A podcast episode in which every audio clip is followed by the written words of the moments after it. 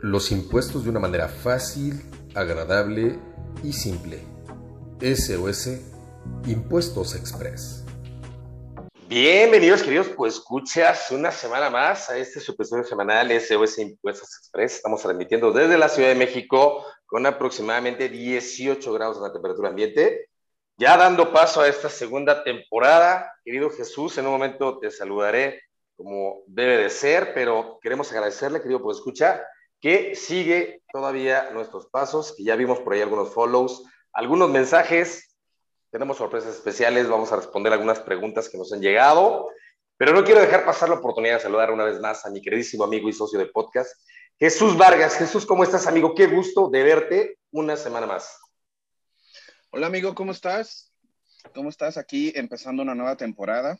La segunda temporada con el primer programa de este 2022 que vaya que nos ha traído del chongo empezando enero, amigo. No, todavía no termina, yo ya quiero que se acabe. Con el Omicron te cuidas por un lado, con las reformas fiscales estás por el otro lado. No me dejaron acabar año nuevo, amigo. Yo estaba en año nuevo con mi bacalao en la mano izquierda y la miscelánea en la derecha. Esto está, pero increíblemente complicado, difícil, aturdido. Y nada más a los que nos gustan estas cosas lo podemos disfrutar. Correcto, sin lugar a dudas coincido totalmente con lo que dices. Gran arranque de año, con nuevas reformas, con muchos cambios. Pero bueno, tenemos a un gran invitado, el licenciado en contaduría Iván Víctor Flores Sánchez. Mi querido Víctor, qué gustazo que hayas aceptado esta invitación a SOS Impuestos Express. Bienvenido, voy a dar tus credenciales. La verdad es que voy a, permitir, a permitirme leerlas y cuando termine, por favor, este, pues si gusta decirle algo a nuestros, a nuestros escuchas y si no, damos avance por completo. Nos acompaña el licenciado en Contaduría y especialista fiscal, Iván Víctor Flores Sánchez. Eh, en sus estudios, actualmente está en la licenciatura en Derecho y una especialidad en Derecho Energético en la UNAM. Además, es miembro de la Comisión Profesional Fiscal 3 del Colegio de Contadores Públicos de México y también eres miembro del Comité Fiscal de la Cámara de Comercio Británica. Y por último, en el ambiente laboral, vaya que eres gerente de servicios legales y solución de controversias en una firma multinacional. Queridísimo Víctor, gracias por la atención. Bienvenido a SOS Impuestos Express. Al contrario, Eric, pues muchas gracias por la presentación, por la invitación. Amigo Jesús, ¿cómo estás? Pues muchas gracias a ambos y yo feliz de estar en este soberbio podcast. Excelente, pues mi querido Víctor, vamos a dar arranque porque aquí los tiempos ya te irás dando cuenta que les voy ahí como que quitando un poco la inspiración. Jesús ya me hará caras, me odiará una vez más, pero bueno, ni modo, alguien tiene que hacer el trabajo sucio. Vamos a arrancar con un breve cuestionamiento. Ayúdanos a entender a nuestros escuchas qué son las contribuciones y si son sinónimo de los impuestos, querido Víctor. Claro que sí, Eric. Pues mira, no son precisamente sinónimos, más bien los impuestos es una parte de las contribuciones. Tenemos cuatro especies de contribuciones. Los impuestos son, claro, los más eh, famosos. Tenemos también los derechos, tenemos también las aportaciones de seguridad social y también las eh, contribuciones de mejoras. Ah, aquí me gustaría comenzar un poquito a lo mejor desde arriba, ¿no? O sea, recordar un poco eh, ¿cuál es el tema? ¿De, qué va esta onda de las contribuciones, de los impuestos? Como por qué tenemos que pagarlos. Entonces, a lo mejor recordando un poquito de las nociones básicas, ah, existe algo que se llama potestad tributaria del Estado. Y para esto me gusta mucho una definición que brinda el maestro, eh, perdón, la maestra Sonia Venegas, y que me voy a dar el lujo de eh, tomarla ¿no? y leerla. Dice, posibilidad jurídica del Estado de establecer y exigir contribuciones. ¿no? Esa, es la esa es la potestad tributaria del Estado, es su posibilidad jurídica de establecer y exigir las contribuciones. Claro está, esta potestad tributaria se cristaliza en nuestra Constitución, ¿no? Eh, en el artículo que todos los que somos contadores o abogados fiscalistas eh, usamos de batalla, ¿no? el 31 fracción cuarta. El fundamento constitucional para eh, pagar impuestos, ¿no? Donde nos dicen, nos listan cuáles son las obligaciones de los mexicanos, y pues bueno, en la fracción cuarta nos dice que es contribuir para los gastos públicos, así de la federación como de los estados, Ciudad de México, municipios en que residan, de la manera proporcional y equitativa que dispongan las leyes, ¿no? Entonces, tenemos esa obligación de contribuir, y estas contribuciones se hacen por una parte a través de los impuestos y también a través de los derechos, de las contribuciones de seguridad social y de las eh, contribuciones de mejoras. Entonces, la respuesta a la primera pregunta es, no son sinónimos, más bien los impuestos forma parte de las contribuciones. Es género, contribución, especie, impuesto.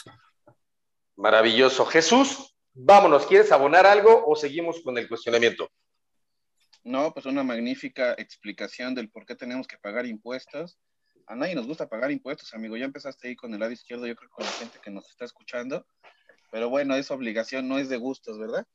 Eh, claro. Este 31 fracción 4 es importante que, como lo mencionas, pero lo rigen algunos principios, ¿no? El famoso principio de equidad, proporcionalidad, generalidad, legalidad. Al respecto, ¿qué, qué nos puedes comentar? Pues sí, claro que sí, Jesús. Bueno, como bien dices, a nadie nos gusta pagar impuestos, pero pues bueno, no, no, no es por gusto, no es una imposición que nos hace, es una obligación que nos establece el Estado mexicano a través de la constitución derivada de la potestad tributaria que acabamos de explicar. Entonces, a lo mejor me gustaría regresarme un poquito a la definición o, bueno, a la obligación que contiene nuestra constitución en la fracción cuarta del artículo 31 en donde nos dice que es nuestra obligación contribuir. ¿Pero contribuir para qué? Pues para el gasto público. Y en dado caso, ¿qué es el gasto público? Me gusta una definición del maestro Raúl Rodríguez Lobato, que menciona que toda erogación hecha por el Estado a través de su administración activa, destinada a satisfacer las funciones de sus entidades en términos previstos en el presupuesto. Eso es el gasto público, ¿no? Entonces, es erogación hecha por el Estado destinada a satisfacer las funciones de sus entidades, ¿no? Y prosiguiendo con la obligación que comentábamos en la Constitución, bien mencionas que cierra con la frase que de la manera proporcional y equitativa que dispongan las leyes. Entonces, como bien mencionas, pues esto nos da pie a que platiquemos un poquito acerca de los principios constitucionales de las contribuciones. Entonces, ya sabemos el por qué. Bueno, porque es una obligación que me impone el Estado mexicano a través de la constitución política. El para qué, bueno, pues para hacer frente al gasto público. Y el cómo, pues bien, a continuación, se tiene que eh, hacer esta contribución de una manera proporcional y equitativa. Estos dos principios en conjunto se conocen como el principio de justicia eh, contributiva y al respecto hay un par de jurisprudencias que son eh, de cajón, que emitió la Suprema Corte respecto de qué debo entender por proporcionalidad y equidad. Entonces, básicamente, eh, este principio consiste en que los sujetos pasivos de un tributo eh, deben contribuir a los gastos públicos, pero en función de su respectiva capacidad contributiva, entendida esta capacidad como la potencialidad real de contribuir a los gastos públicos, o sea, es una aptitud de contribuir. ¿Cuánto yo puedo contribuir? Pues bueno, debo aportar una parte adecuada de mis ingresos, utilidades, rendimientos y en general toda la manifestación de riqueza que sea eh, base grabable del tributo del que estemos hablando. Ese es el primer principio, el de justicia contributiva, que abarca la proporcionalidad y la equidad. El siguiente principio constitucional que se reconoce es el principio de generalidad. Este consiste en que la ley sea abstracta e impersonal e implica que contemple a todas las personas cuya situación coincida con la hipótesis normativa en ella prevista. Entonces, si recordamos, nuestro fundamento constitucional es obligación de los mexicanos. Entonces ahí están englobados la generalidad de los mexicanos. Bueno, la siguiente pregunta, ¿y los extranjeros qué onda? No? Bueno, pues obviamente también la constitución los obliga porque es facultad del Congreso de la Unión, también por mandato constitucional, el establecer contribuciones, además de legislar. Y pues bueno, si recordamos en nuestras diferentes leyes tributarias, pues eh, se contemplan como sujetos del impuesto también a las personas físicas o morales, aún así sean residentes en el extranjero para efectos fiscales. Entonces aquí vemos el claro ejemplo de el principio de generalidad.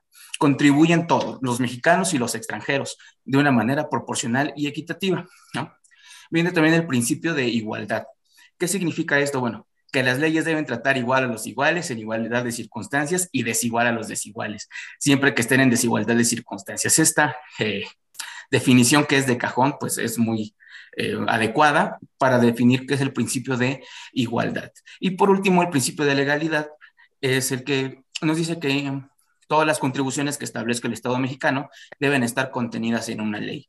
Es el resumen de la famosa eh, frase que dice que no hay tributo sin ley, ¿no? Entonces, estos son los principios generalidad, eh, son los principios constitucionales que rigen a las contribuciones, eh, Jesús Eric. El de justicia contributiva, generalidad, igualdad y legalidad. Jesús, no creo que te quieras quedar como tan calmado con esta gran explicación, querido. Pues escucha, si alguien tenía duda de lo que hablamos aquí constantemente relativo a los impuestos, vaya que nuestro querido Víctor nos acaba de dar una auténtica cátedra del cómo se fundan, cómo se motivan, por qué se presentan y por qué tenemos que pagarlos. Jesús, nos está comiendo el tiempo. Si quieres apuntar algo, por favor, y si no, continúo con el siguiente cuestionamiento. Pues sí, amigo invitado de lujo, ¿no? Aquí se denota la, capacidad de nuestro invitado. Un honor tenerte con nosotros, este, Víctor, muchas gracias. y qué manera de explicarlo, ¿eh? Qué manera de, resumirlo. Muy práctico, muy sencillo, muy llano. Y como, como bien dices, ¿no? Hasta los extranjeros tienen que contribuir bajo ciertas normas, bajo ciertas reglas. Ahora sí que este, nadie se salva. Y esa es una muy buena observación porque a veces nos preguntamos, el 31 fracción 4 es para los mexicanos, ¿no? Y los extranjeros, ¿por qué terminan pagando impuestos? Claro. todo el mundo te funda en la ley de renta cuando no, no, no, es, el fundamento es correcto lo que, lo que dijo el, buen invitado. Pues bien, ya, ya hablamos un poco de contribuciones, ya sabemos por qué tenemos que pagar, ya nos explicaron bajo qué principios se rige. Y ahora vamos a tratar de entrar al tema de lleno, que es el, el tema principal de esta emisión, que es el IEPS, ¿no? El Impuesto Especial sobre Productos y Servicios, que yo quiero decirte, amigo, que casi nadie le atora ese impuesto, ¿eh? Yo no sé por qué tú le agarraste ahí el gusto, eh, pero, pero interesante. Y con esta facilidad que tienes para explicarnos, pues vamos a, entrarle un poquito al tema del IEPS. El IEPS como tal, entendemos entonces que es un impuesto, pero por ahí dicen que hay impuestos directos e impuestos indirectos. ¿Cuál sería la diferencia entre estos y en dónde vamos a encasillar al IEPS?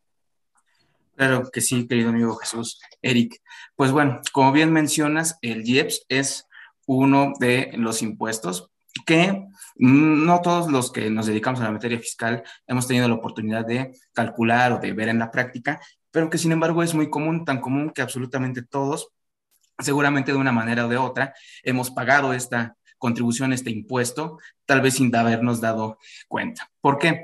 Pues bueno, ¿de qué va esta onda del, del IEPS. Recordemos que antes habíamos mencionado que los impuestos graban cualquier manifestación de la capacidad económica. hay ocasiones en que em, los impuestos, las contribuciones en general, persiguen un fin extrafiscal, es decir, nosotros sabemos que la finalidad de las contribuciones es eh, recaudar Em, los recursos suficientes para hacer frente al presupuesto de egresos, para satisfacer las necesidades básicas de la población y lograr el fin del Estado, que es el bien común. Todo esto en la hermosa teoría que manejamos perfectamente. Hay ocasiones en que las contribuciones persiguen un fin extrafiscal, para fiscal también se le llama, ¿no? Entonces, que no solamente es meramente recaudatorio, tal vez em, ya sean que sirva como un instrumento para la distribución de la riqueza o la estabilización de la economía, incentivar ciertas actividades productivas o desincentivar ciertas eh, actividades que pudiera ser, por ejemplo, que sean gravosas, dañosas al medio ambiente o bien que causen afectaciones a la salud de la población. Entonces, aquí ya vamos aterrizando más o menos con un tema que estuvo de moda hace un par de años, porque era una novedad, en que se grababa con este impuesto del IEPS a los alimentos no básicos de alta densidad calórica, las papitas, los dulces, los chocolates, también los refrescos, las bebidas energizantes, se sumaban a los de por sí tradicionales, llamémoslo así, productos que ya vienen grabados con este impuesto. Entiéndase, las bebidas alcohólicas, la cerveza y también la gasolina. Por eso te digo que muy seguramente todos en algún momento de nuestra vida hemos pagado de una manera o de otra este impuesto y sin habernos dado cuenta. Mencionabas el tema de los impuestos directos o indirectos. Pues bueno, precisamente en eso radica. Un impuesto directo, el más famoso y que todo el mundo vamos a conocer es el ISR, en donde se graba directamente la riqueza, la renta, es decir, mi ingreso disminuido de mis deducciones autorizadas. Ese es un impuesto directo por eh, un ingreso que yo estoy eh, percibiendo, una renta. Sin embargo, en los impuestos indirectos no es que yo esté produciendo una actividad, no es que yo esté ejerciendo, perdón, una actividad productiva y que por eso tenga que grabarse un impuesto. Simplemente este tipo de impuestos indirectos son más bien también a veces llamados impuestos al consumo. Entonces, un clásico ejemplo es el IVA. Todos pagamos IVA en algunos eh, bienes y servicios la mayoría realmente. Y para el caso del IEPS, pues bueno, está implícito dentro del precio de determinados productos que nosotros compramos, que son los que te acabo de mencionar y que como te habrás podido dar cuenta y todos nuestros podescuchas, pues bueno, son bastante comunes, ¿no? Muy fácil que nosotros vayamos a la tienda de la esquina y compremos unas papitas y un refresco sabor cola. Ok, entonces nos estás diciendo, amigo, que el fisco se ensaña no solo con los contribuyentes sino más con los contribuyentes amantes a los excesos, como somos muchos de nosotros, con el tema de las papitas, los refrescos y los cigarros. ¿Es lo que estás diciendo?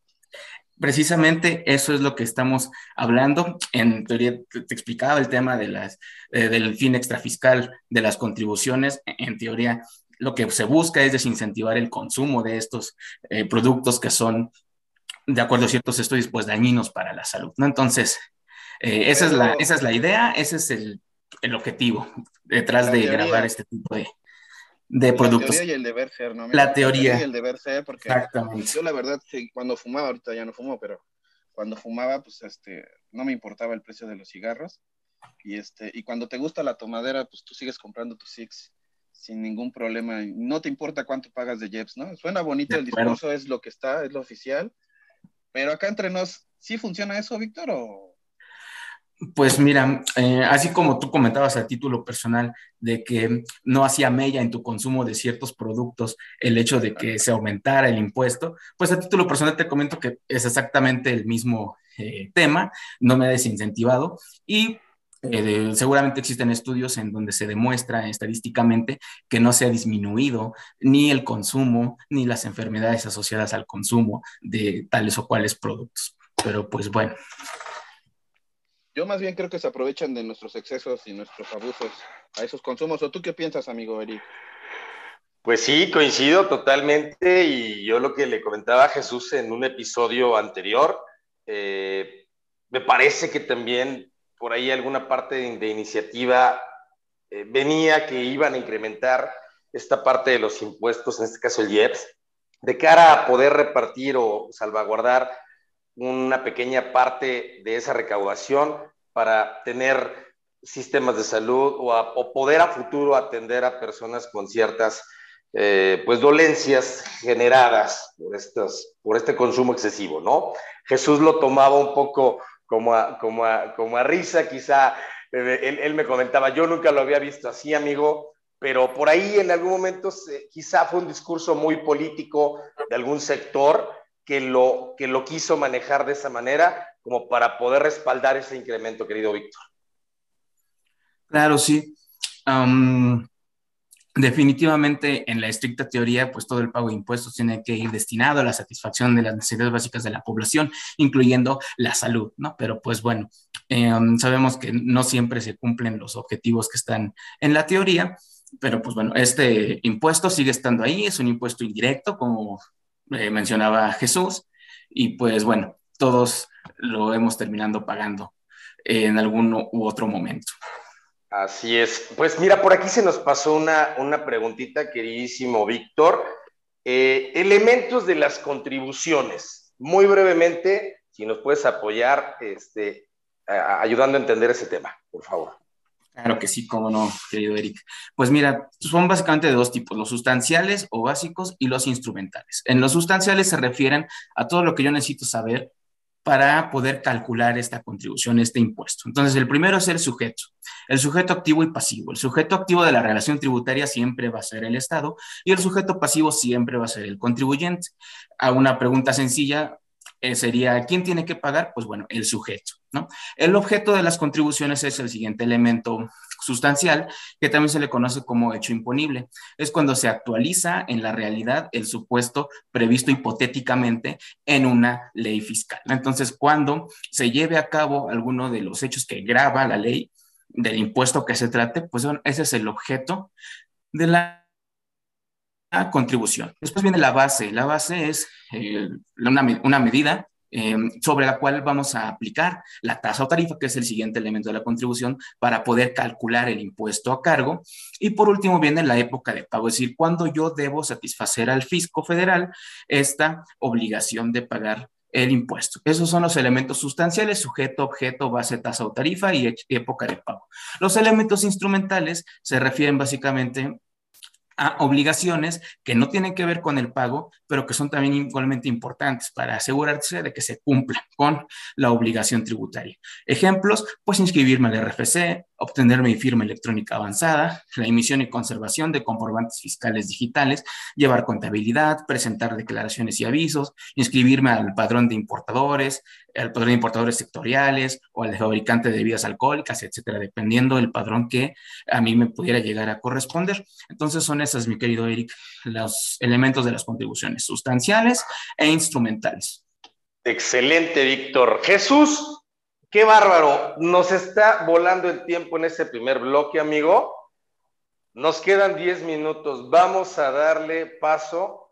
Por favor, te doy mano, querido amigo. No me odies. Muchas gracias, amigo. ¿eh? Tú siempre con tus puntachos de andarme contando el tiempo. Discúlpalo, Víctor. Así es, producción se estresa mucho con el tiempo. y, este, y bueno, toma su papel muy en serio. Y lo hace a propósito.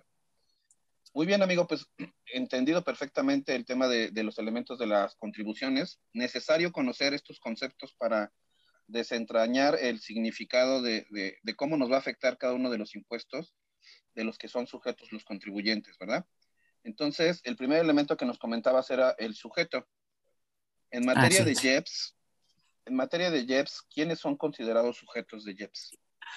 Pues bueno, justo como habíamos dicho antes en, la primera parte, pues bueno, todo tributo debe estar establecido en una ley, así se cumple el principio de legalidad. Y pues bueno, este no es la excepción, tenemos la ley del impuesto especial sobre producción y servicios. Entonces, todos los elementos para poder calcular y cumplir con esta obligación tributaria vienen establecidos en esta ley. Entonces, me preguntas acerca del sujeto, viene del artículo primero de esta ley del IEPS y son todas las personas físicas y morales. Aquí no hace distinción entre si son residentes en territorio nacional, residentes en el extranjero, nada, nada más con que sean personas físicas o morales, son los sujetos que tienen que pagar este impuesto artículo primero de la ley del IEPS, mi querido Jesús.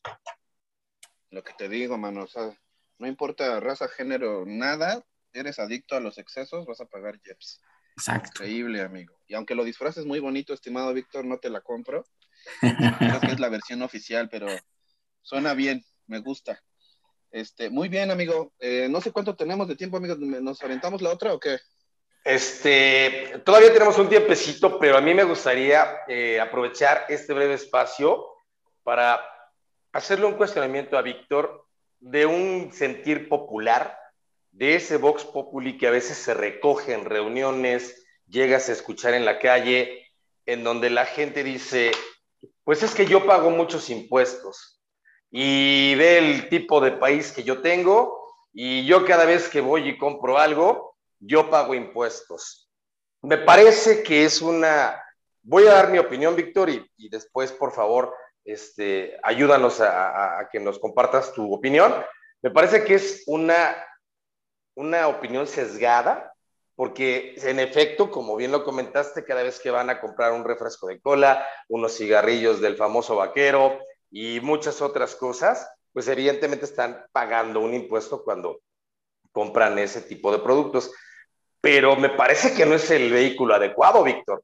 Que, el que lo paguemos de cierta manera indirecta, pues bueno, eh, pero no es el vehículo adecuado. ¿O, tienes alguna otra opinión, querido Víctor? Pues no, en efecto, entiendo la parte del Vox Populi.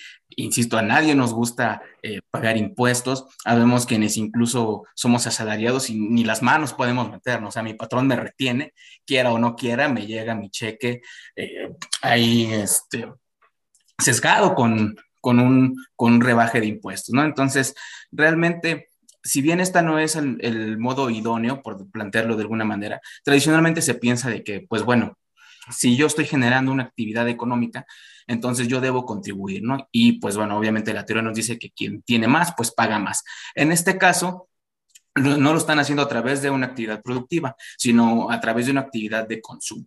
Pero bueno, se aplica el mismo principio, en donde en la estricta teoría tengo una mayor capacidad económica entre más consuma yo determinados productos y servicios que... Em, tomemos de ejemplo el tema que comentabas de Em, las papitas, los dulces, chocolates, refrescos, etcétera, que la propia ley los denomina alimentos no básicos. Entonces sí es un alimento, pero es no básico y encima tiene alta densidad calórica. Entonces, pues, obviamente es una manera de desincentivar eh, este consumo. Platicábamos con Jesús que definitivamente no se ha logrado, pero pues bueno, esa es la idea detrás de establecer este tipo de gravámenes al consumo. Entonces, también siguiendo con la línea de que quien tiene más, entonces gasta más, también se está cumpliendo con el que sean eh, equitativos y proporcionales, ¿no? Y como, como dispongan las leyes, es decir, en la ley del IEPS. ¿Cómo ves, Eric? Muy bien, excelente. Comulgo perfecto con la idea. Jesús, ayúdanos a dar réplica en estos cuatro, cuatro minutos que nos quedan de este primer bloque para poder apoyar esto que estamos discutiendo. Pues amigo, yo creo que todo lo podemos resumir en, eh, si te alcanza para el whisky, te alcanza para los hielos, los charritos, las papitas y el Jeps, ¿verdad? No, es no me correcto. mucho Sabemos, mi amigo Víctor, no suena bien.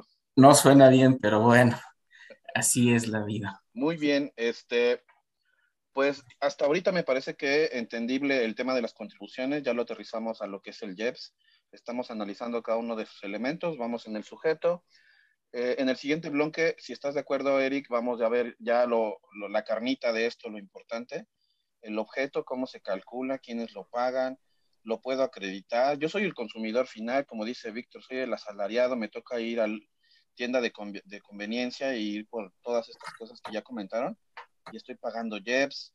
¿Puedo usarlo de algún modo? ¿En qué momento sí? ¿En qué momento no? Me parece que ya es lo interesante de este tema. Salvo que tengas otra opinión, por los dos minutos que creo que nos quedan, este, lo más interesante viene para el segundo bloque. Pues sí, correcto. Eh, has, hecho un resumen excelente de este primer bloque. Mi querido Víctor, nos quedan tres minutos. ¿Alguna precisión que quieras hacer en esos tres minutos que se nos haya pasado, que consideres de gran valor para nuestros escuchas o que incluso eh, por ahí tú tengas en tus notas y que no hayamos comentado, por favor? Pues eh, no, Eric, nada más eh, puntualizar de que tengamos en la mente que los impuestos se pagan no necesariamente por la realización de una actividad productiva, sino también por la realización de una actividad de consumo, que es el caso del IEPS que estamos ahorita platicando y que pues bueno, en el siguiente bloque hablaremos acerca del objeto de esta contribución y pues bueno, se va a referir a todos los productos eh, que graban y también servicios, algunos servicios que graba este impuesto. Entonces ya mencionamos algunos que son muy populares, que todos terminamos pagando, pero pues bueno, faltan otros que están también muy interesantes y que forman parte del día a día de todos de nosotros. Estoy seguro. Sí, exacto, sin lugar a dudas, por ahí todos convivimos a diario, Jesús, con estos impuestos incluso los recién nacidos o todavía los no nacidos, o muchas personas eh, convivimos con esto, Jesús, y en muchas ocasiones, pues ni cuenta nos damos y nada más vemos cuánto ahora cuestan los cigarrillos, tanto, cuánto cuesta ahora el refresco, tanto, y lo seguimos consumiendo. Un minuto, Jesús, por favor. Pues interesante el tema, amigo. Eh, me parece que híjole, yo sí quisiera saber cómo le puedo hacer para ocupar ese Jeps. Víctor, ya nos lo dirás en el siguiente bloque, o de plano vas a eliminar mis soluciones y me vas a decir que no puedo hacer nada.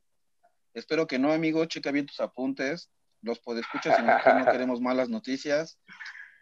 Danos una luz porque todo el mundo ahorita se fija en el IVA, en, renta, el reciclo está de moda, pero al Jeps, al Jeps nadie lo ve y creo que es por donde más nos están tundiendo salvo tu mejor opinión, Víctor. No, pues precisamente como mencionas, el IEPS es el que hace que aumenten de precio más allá de la mera inflación, que te vamos a platicar un poquito al rato. Este, el IEPS es precisamente el que hace que suban de precio determinados productos. ¿no? Entonces, por eso es que es bien importante saber, cuando menos, en cuáles productos los estamos pagando, ¿no? A veces sin darnos cuenta. Perfecto. Bueno, pues no se desconecten, por favor. Este fue el primer bloque con nuestro gran invitado de lujo, Víctor Flores Sánchez. Esto es SOS Impuestos Express. Estamos de vuelta enseguida. Gracias. Bienvenidos, queridos, pues escucha, estamos de vuelta en este segundo bloque electrizante, interesante, apasionante sobre IEPS. Tenemos la gala de contar con el invitado Víctor Flores Sánchez. Querido Víctor, nuevamente bienvenido a SOS Impuestos Express. Muchas, muchas gracias por pues, una auténtica cátedra que nos estás dando a nuestros queridos escuchas sobre los temas de las contribuciones y ahorita vamos a, abordar de lleno el tema de IEPS. Bienvenido, Víctor. Pues muchas gracias, Eric, por tus palabras y pues yo muy a gusto de estar con ustedes en este segundo bloque, contigo y con Jesús. Excelente. Jesús, te corté una vez más la inspiración, amigo, así que por favor te voy a dar mano para que le demos continuidad en, donde nos quedamos. Creo que eran quiénes son los sujetos a IEPS y por ahí tenías unos cuestionamientos, amigo. Qué amable, qué amable, ¿eh? qué amable me, proporciones de tu tiempo. Todo mi tiempo para ti, por favor, amigo. Muchas gracias. Tanta bondad de tu parte no cabe en este podcast. Pues sí, es un, es un tema apasionante, orgásmico, diría yo. Nunca le había encontrado tanto, tanto interés al JEPS hasta ahorita que Víctor nos está haciendo el favor de, de instruirnos. Ya hablamos un poquito del sujeto, eh, este, estimado Víctor, para retomar un poco eso y concretar, eh, ¿quiénes nos debemos de preocupar por eh, tener cuidado en cuánto estoy pagando de JEPS? ¿Qué contribuyentes son los que realmente dentro de sus obligaciones tienen esta obligación? El consumidor final me queda claro que no, él, paga los platos rotos, pero algunos ejemplos de estos contribuyentes que sí tienen que estar al pendiente de esta ley, de los estímulos, de toda la información que sale día a día con este impuesto. Claro, claro, Jesús. Pues mira, habíamos platicado que los sujetos de este impuesto son personas físicas y morales, pero pues bueno, ¿Cuáles de ellas? Únicamente quienes realicen la enajenación en territorio nacional o bien la importación de ciertos bienes, como cuáles, pues bueno, en nuestra ley del IEPS que habíamos mencionado, artículo segundo, viene toda una lista acerca de todos los productos cuya enajenación o importación causan el IEPS. Luego, entonces, quienes realicen esta venta o esta importación serían los contribuyentes de primera mano, los eh, sujetos pasivos de la relación y el objeto, pues bueno, es la enajenación o la importación. ¿De cuáles productos? Pues bueno, habíamos mencionado algunos, este, no me dejarás mentir que mi querido Jesús, algunos de mis maestros en mi juventud, en la escuela, se referían al IEPS como el impuesto al vicio. Y pues bueno, ¿por qué? Pues porque el tipo de productos que graba son las bebidas alcohólicas, la cerveza, el alcohol desnaturalizado, las mieles incristalizables, los tabacos labrados, entiéndase que entran los cigarrillos, los puros, el tabaco para mascar, etcétera, las bebidas energizantes, más recientemente, pues las bebidas saborizadas, jugos, refrescos, plaguicidas también, alimentos no básicos con alta densidad calórica, habíamos hablado de las botanas, los dulces, los chocolates, etcétera, combustibles fósiles, entendiendo eh, estos como el propano, el butano, la turbocina, el carbón, etcétera, y también los combustibles automotrices, es decir, la gasolina y el diésel. También un par de eh, prestaciones de servicios que graban IEPS, ya te imaginarás de qué corte son, la realización de juegos con apuesta y sorteos, así como los servicios de telecomunicaciones. Entonces, los contribuyentes que se dediquen a vender o importar estos productos o a prestar estos servicios son los que serían los contribuyentes de primera mano del IEPS. Este impuesto, mi querido Jesús, Eric, se paga mensualmente y es definitivo, como el IVA. Entonces, ¿cuál es la mecánica de cálculo? Pues bueno, en nuestra ley del IEPS, artículo segundo y segundo A, vienen una serie de eh, tasas y de tarifas. Y aquí es importante hacer esta distinción entre una tasa y una tarifa.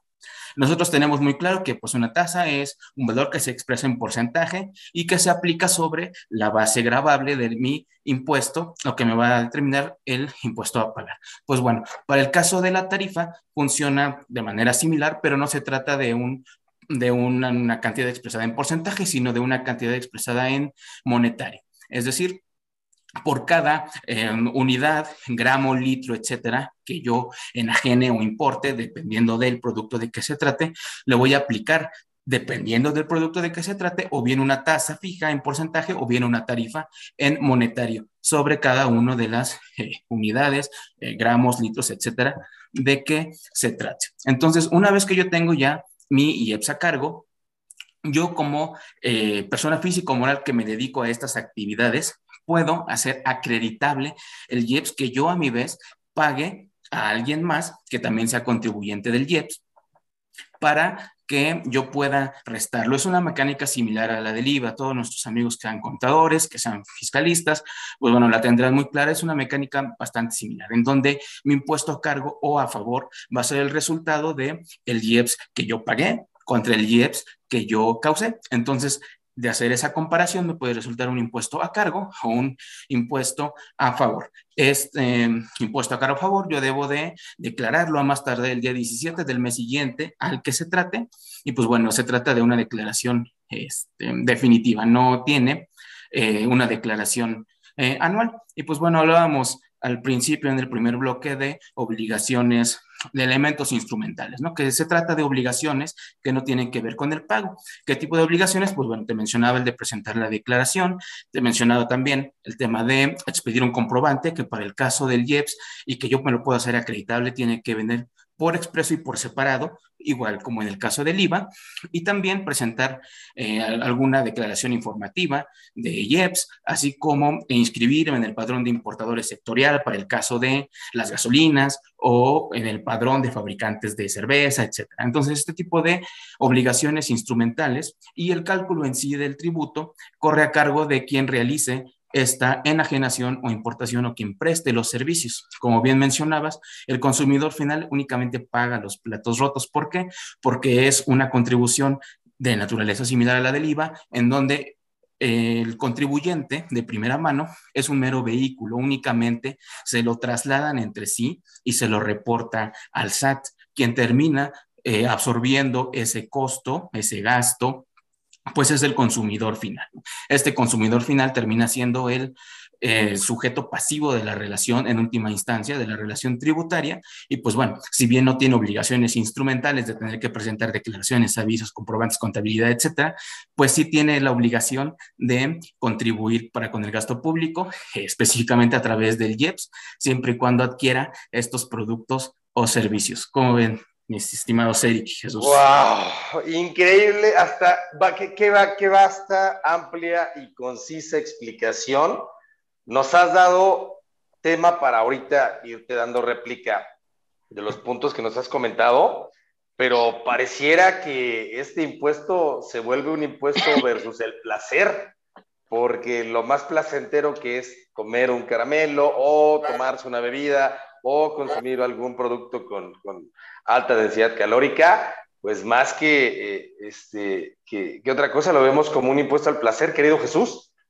Creo que hasta te desapareciste por momentos. Eh, no sé si no querías escuchar ciertas partes de la, de, la, de la vasta explicación o qué era lo que sucedía. Por favor, danos réplica, amigo. Sí, no, es que nos pasó a molar cuando dice que en su juventud, amigo, pues ya le llevamos unos ayeres, entonces Gracias, amigo. Ya nos pasaste ahí a, raspar, pero no te preocupes. Exacto, ya nos pasó a perjudicar un poquito. Muy bien, amigo. Entonces, este. Bueno, en el IVA, en el IVA sabemos que hay requisitos para el acreditamiento. En el JEPS también, para aplicar este acreditamiento del que nos platicaste, ¿hay ciertos requisitos?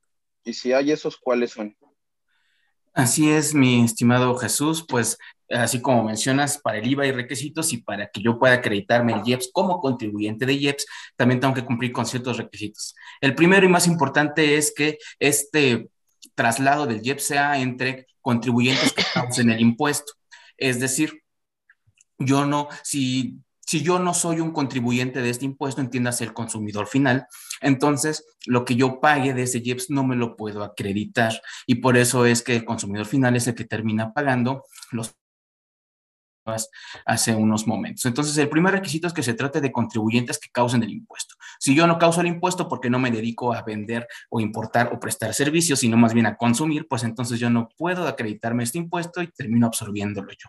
Ese es el primer requisito. El segundo es que los bienes que se enajenen o se importen, etcétera, eh, no tendrían que haber modificado su estado, forma o composición. Es decir, si yo le hice algún agregado, etcétera, pues entonces ya no puedo acreditarme ese IEPS porque se trata de un producto diferente. Yo tengo que ser un medio intermediario en donde yo lo compro y yo lo vendo. Eh, tiene que ser una operación transparente. El tercer requisito es que eh, conste en el comprobante, eh, traslado expresamente y por separado, ¿no? igual que el IVA. Em, que el impuesto acreditado y el impuesto a cargo se efectúen, que sean de la misma clase. Es decir, cuando nosotros revisamos nuestra ley del IEPS, te he comentado que en el artículo segundo viene este listado que les di de todos los productos que, eh, cuya enajenación o importación causan este impuesto. Entonces, para que yo pueda acreditarme un IEPS que yo pagué, no solamente me lo puedo acreditar contra un IEPS que yo causé por bienes de la misma clase, es decir, que vengan enlistados en la misma eh, fracción e inciso en que vienen acomodados de acuerdo a la ley del IEPS. Y por último, es un requisito también que para que yo pueda acreditarlo, pues bueno, tiene que estar efectivamente pagado, igual en los términos que se establece para el IVA. ¿Cómo ves, mi querido Jesús? No, pues está interesante, amigo. Entonces entendemos que quienes son sujetos de pago de este impuesto, pues lo pueden acreditar. El consumidor final, pues ya se fregó, se no va a poder hacer nada.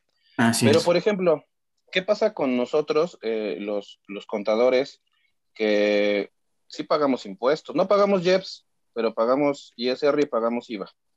Vamos a la gasolinera, hacemos nuestro cargo de combustible, pagamos y nos trasladan el JEPS. Ese JEPS para nosotros es como el consumidor final, ya no lo vamos a poder hacer nada, no lo podemos acreditar porque no nos dedicamos a eso. ¿Qué efecto tiene en nuestro caso y en el caso de las personas que se dedican a los servicios como nosotros, el JEPS? Es correcto, Jesús, pues así como mencionas, como precisamente nuestra actividad principal es prestar servicios o tal vez una actividad empresarial que no tenga que ver con la enajenación de este tipo de productos, entonces no puedo yo acreditarme el IEPS que yo haya pagado. Entonces tengo que absorberlo y termino convirtiéndome en el eh, contribuyente final, ¿no? en el sujeto pasivo de la relación tributaria. Entonces ese sería el efecto, mi querido Jesús, que en efecto, si yo no soy un contribuyente del IEPS, luego entonces no puedo acreditarlo y pues bueno, tengo que absorberlo como parte de mi gasto. Como mi gasto, entonces yo sí lo puedo deducir, ¿no? Sí lo puedo considerar para bajar que la renta. Para el caso de nosotros que prestamos servicios tal vez como asalariados, pues quizá no, únicamente podemos efectuar las deducciones que se conocen como personales, pero pues estoy pensando en el mejor alguien que se, que se dedica a la actividad, no sé, alguna actividad empresarial y que necesita de una flotilla de camiones, todo lo que paga de gasolina, pues bueno, es deducible, incluyendo el IEPS. Sabemos que el IVA no es deducible, únicamente es acreditable, pero para el caso de a, mí como un contribuyente que no sea asalariado y que forme parte de mi eh, actividad y que yo considerar como un gasto indispensable para obtener los ingresos sobre los cuales pago impuestos, pues bueno, pudiera estar siendo deducible en este caso del ejemplo que me pones, pues para el impuesto sobre la renta.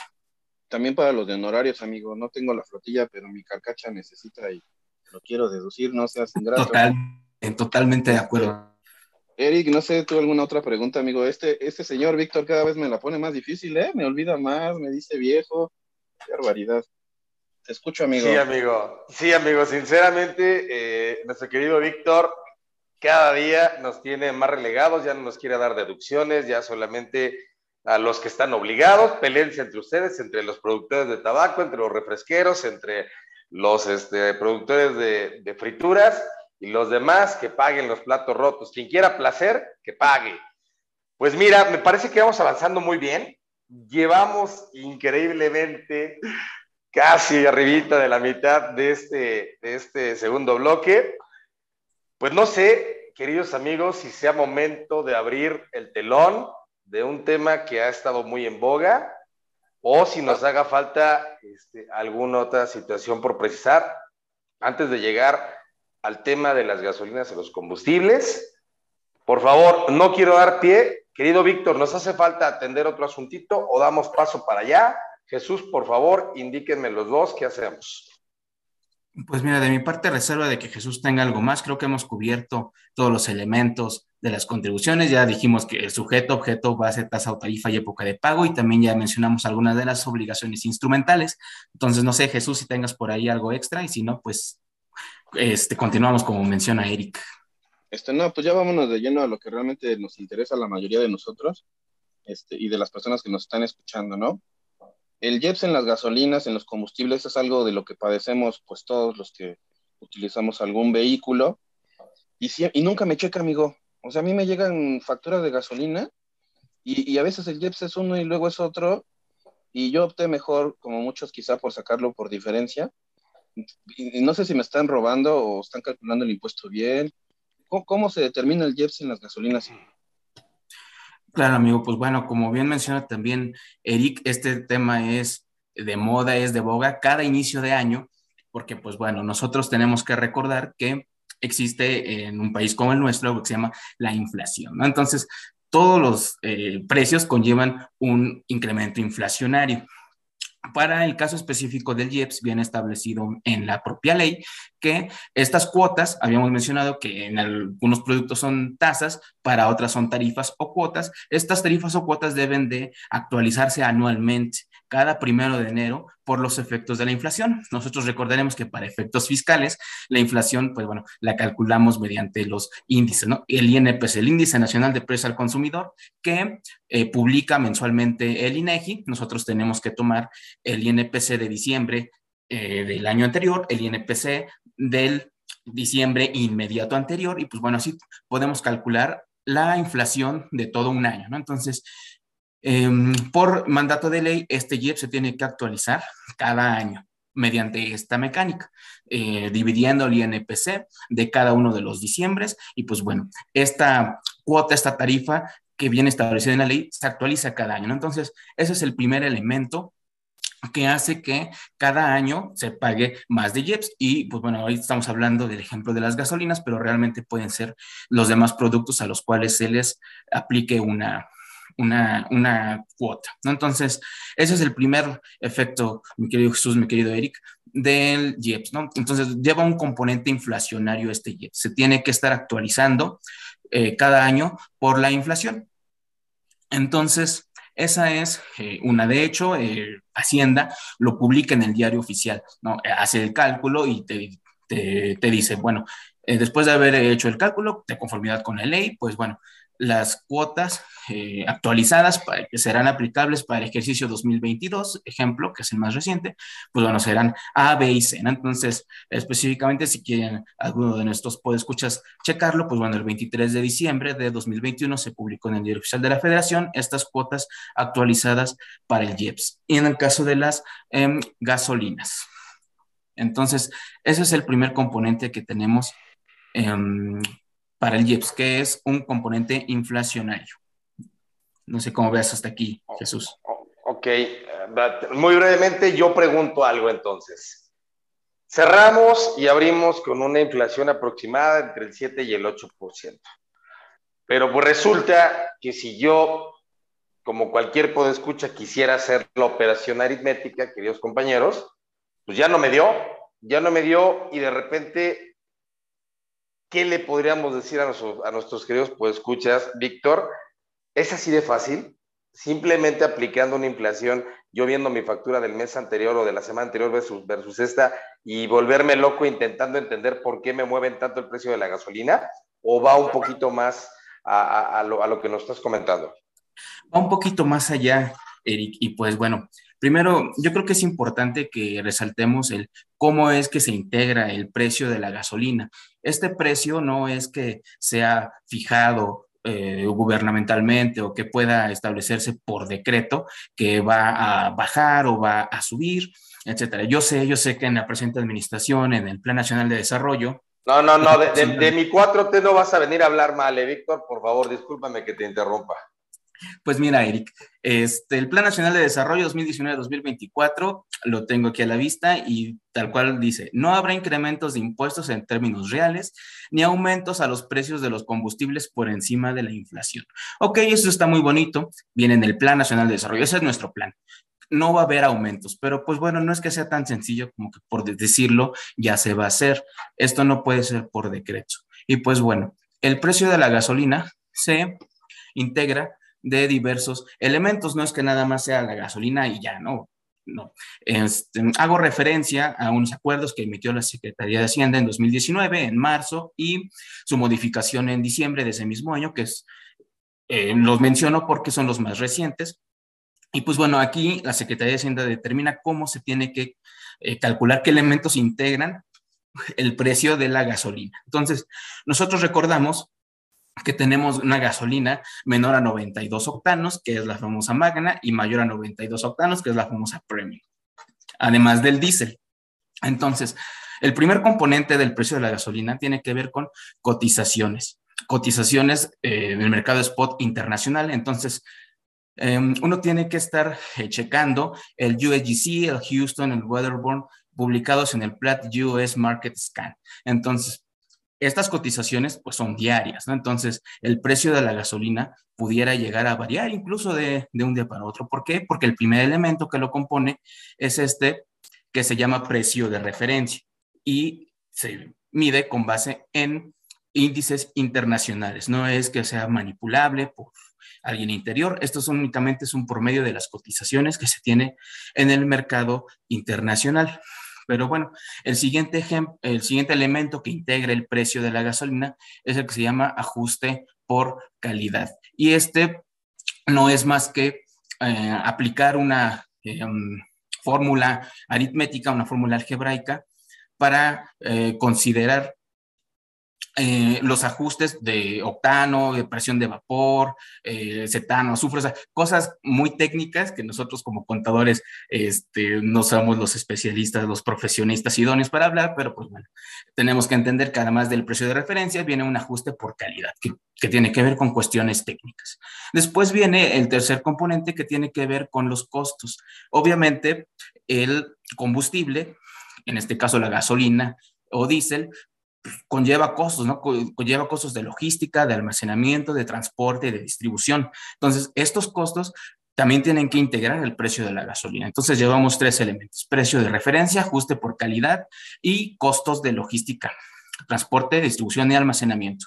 Después viene también un margen comercial. Obviamente, esta se trata de una actividad económica que genera valor. Los empresarios del ramo gasolinero pues obviamente representan un negocio, entonces ellos tienen que ganar algo, tienen que obtener un margen comercial. Entonces este es el cuarto elemento que integra el precio de la gasolina. Y el quinto elemento y último son los impuestos, y bueno, son dos, es el IVA y el IEPS. Entonces, el IVA, eh, normalito, nuestro 16% sobre el bien, que en este caso es eh, la gasolina, el diésel, y el tema del IEPS, te comentaba que em, viene establecido en la ley eh, la tarifa a la cual se tiene que estar grabando cada litro de gasolina vendido. Obviamente, esta tarifa se tiene que actualizar por la inflación, así como nos marca en la ley y en el código.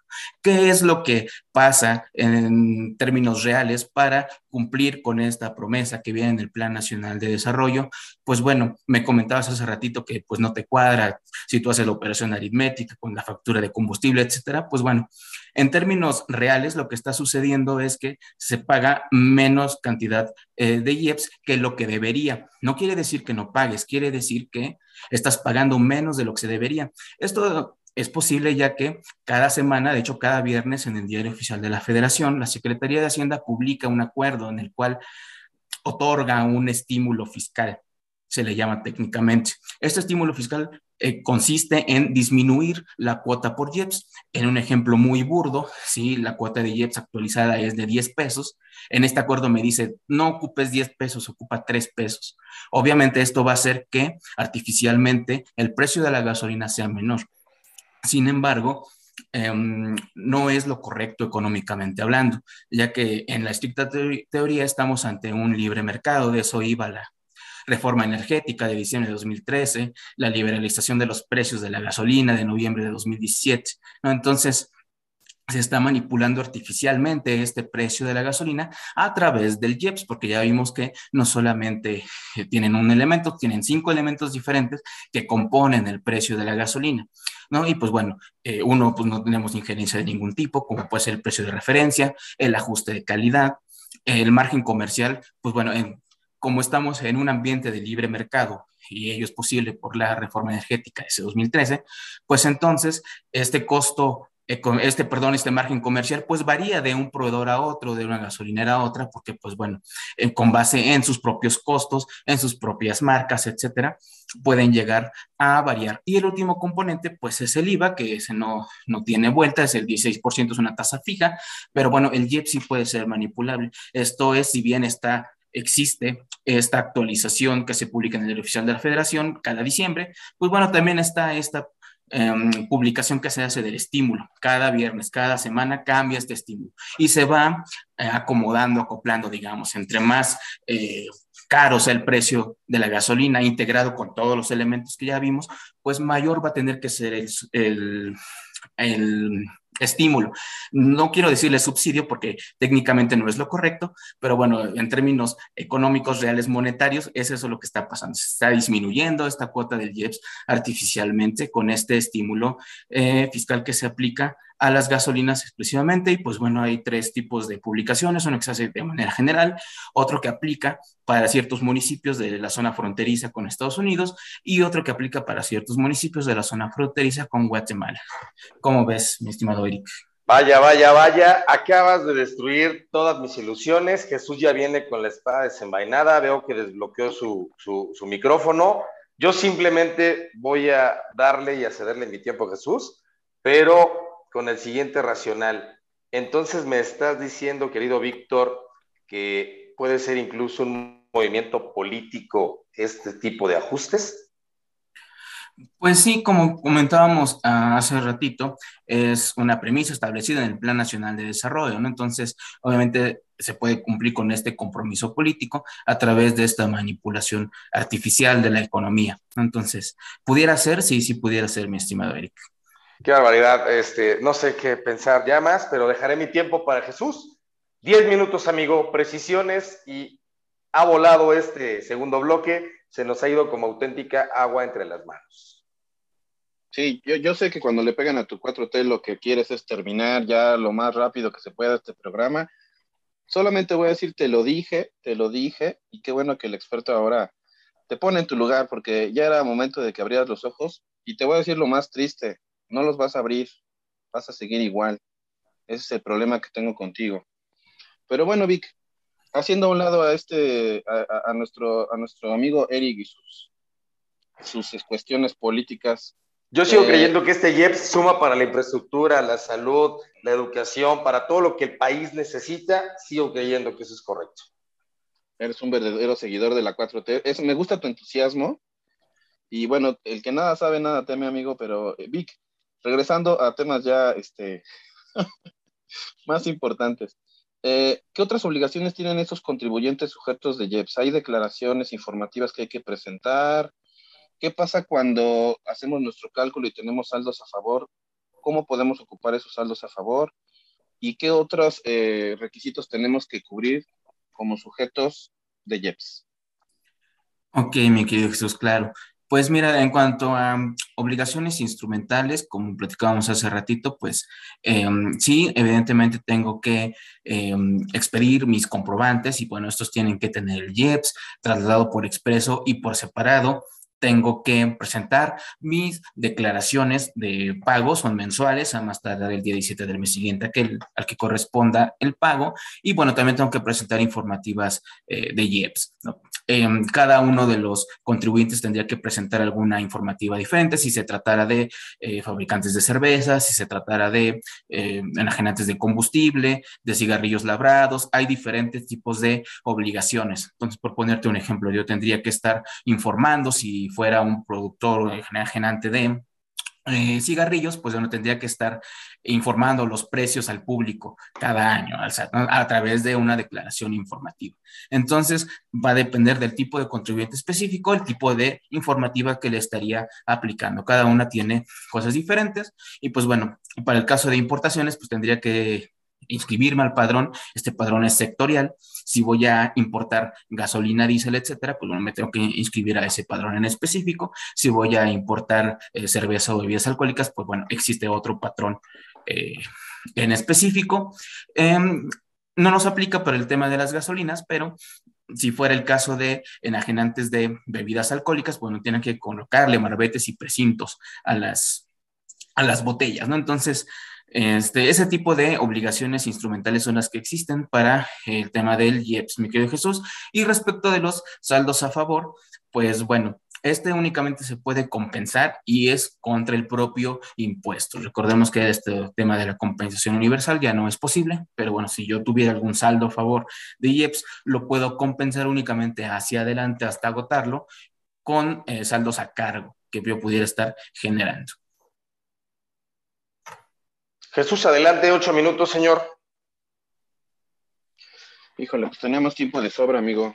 La verdad es que este lo, has tocado el tema eh, de una manera simple, llana, mi estimado Víctor. Eh, me parece que nos has dado también datos muy interesantes. Has roto las ilusiones aquí de mi querido amigo y socio de podcast. Pero bueno, Vic, con todo lo que nos estás diciendo, con todo el, bagaje que ya nos diste, realmente, ¿cómo ves eh, que, que, nos vaya a pegar el tema de la gasolina para este año? Entiendo el tema del que hablaste del subsidio, que no es correcto llamarlo así, pero la inflación estuvo pesada. La inflación estuvo pesada, la alza de precios empezó muy fuerte. Desde tu perspectiva y tu experiencia, ¿cuánto tiempo crees que el gobierno pueda seguir manteniendo este subsidio y que realmente no se levante el verdadero precio del que debería estar la gasolina nada más para tratar de cubrir con ese pues con esa promesa de campaña. ¿Está el gobierno, está el Estado, están las finanzas públicas como para aguantar ese subsidio este año? ¿O crees que se va a resquebrajar y próximamente veremos un aumento en la gasolina?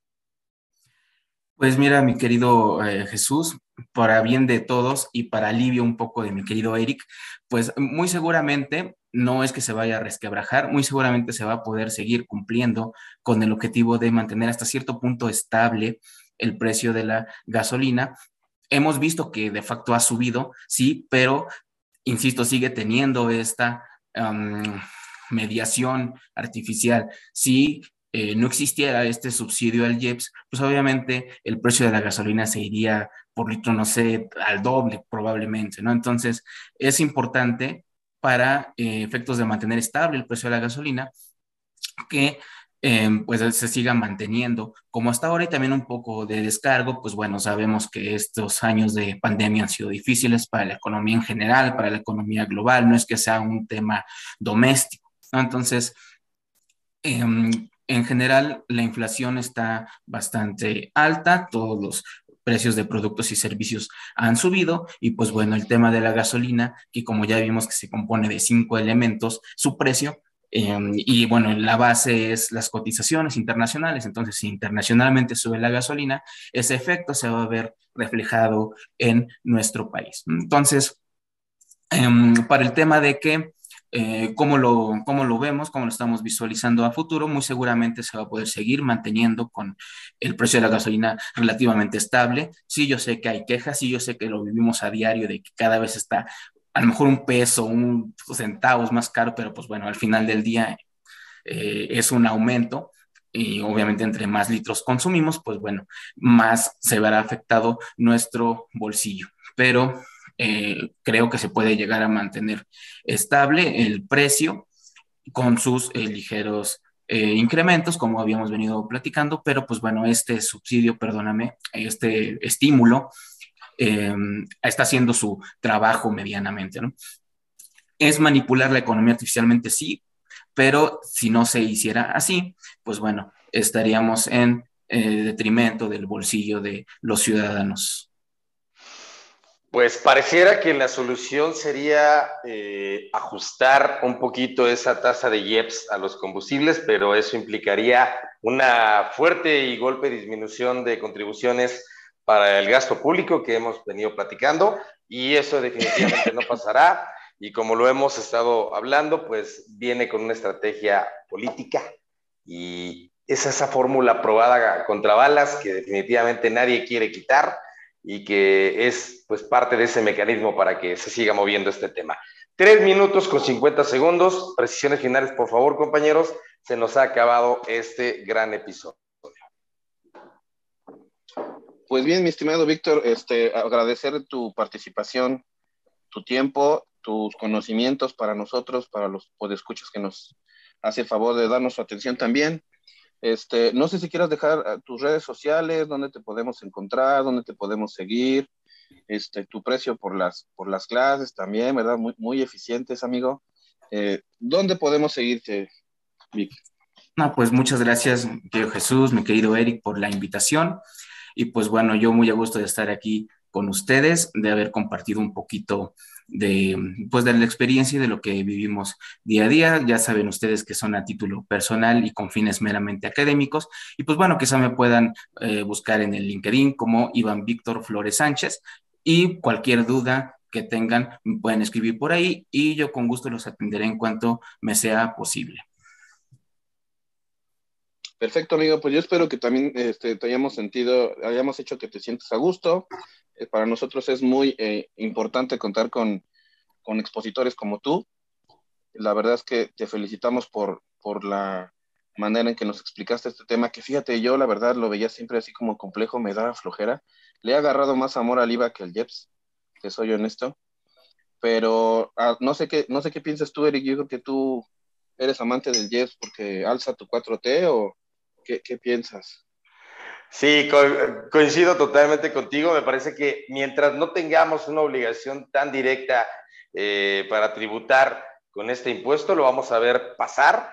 Va a ser como ese impuesto invisible que de alguna manera pues lo vamos a, poder reconocer a nivel deducción para, para renta pero nada más. Y, no, la verdad es que eh, invitazo de gala, Víctor, nos has dado un paseo absolutamente entero y total sobre el IEPS. Va mucho más allá, tiene similitudes con el IVA sin caer propiamente eh, en los cálculos tan similares, pero es un impuesto que más allá de la generación contributiva, eh, tiene su particularidad específica.